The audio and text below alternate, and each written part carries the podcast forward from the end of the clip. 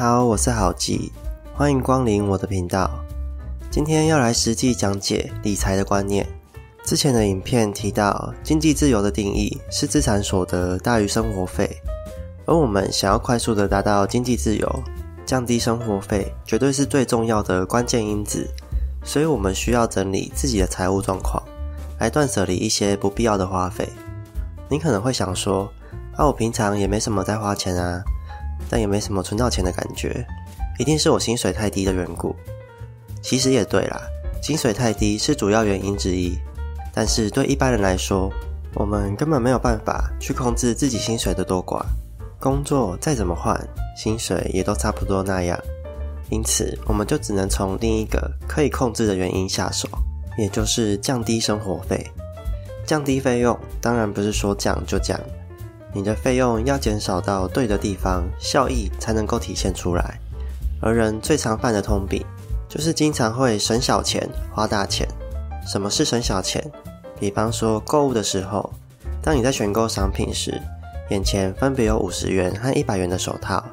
虽然你比较喜欢一百元的那款，但它足足贵了一倍的价钱，因此你犹豫了很久，迟迟都下不了手。再比方说美食，你今天想要吃一顿丰盛的烧肉吃到饱，眼前有三种方案：四九九、六九九和八九九。价格越高，能选择的品相就会越多。而你明明比较想吃八九九的品相，但考量价格后，最终你还是只选择了六九九的方案。再比方说旅游，到达目的地后，你有两种交通选择：一种是你拖着行李搭公车，只要三十元；而另一种是你直接搭计程车，但需要三百元。怎么想都觉得搭公车比较划算啊！虽然行李很重。但可以省下两百七十元，是值得的。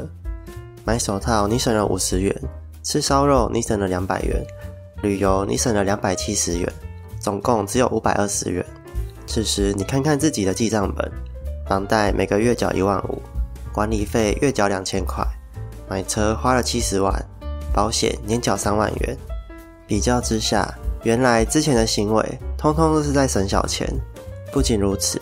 你还买了没那么喜欢的手套，吃了没那么丰盛的烧肉大餐，甚至还在外面拖着行李多走了十分钟。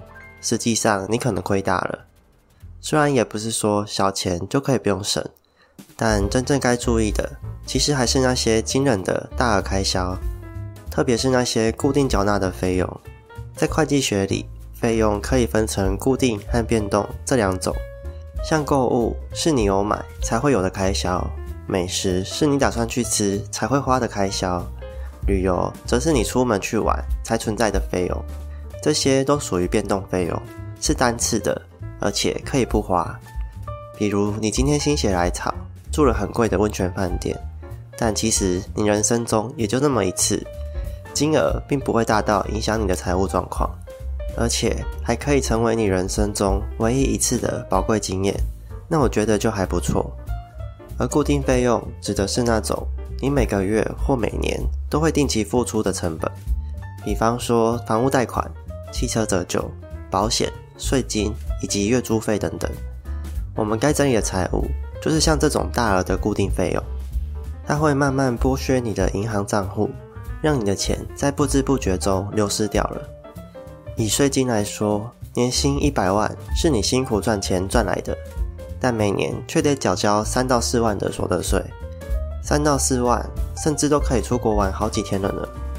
而月租费同样也很可怕，不要以为它很小，手机通讯费月缴一千，一年就一万二了。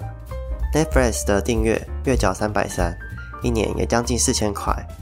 其他还有像是家里装的一百枚网络、手机游戏的氪金月卡、空气清净机与滤水器的耗材。GoGo 的月租方案、Spotify 的订阅费等等，这些固定费用看似金额都很小，但他们却默默的在吃掉你的财产。一旦被这些固定费用给追着跑，你的人生就不会自由。所以一定要好好审视这些固定的花费是不是真的有必要，能省就省。你不理财，财就不会理你。否则每年每月只要时间一到，你就得付出惨痛的代价。而针对费用比较庞大的房屋、汽车以及保险，这三样东西比较复杂，我会在接下来的影片中特别为你讲解。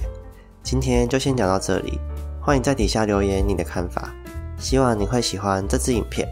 我是郝记，我们下次见，拜拜。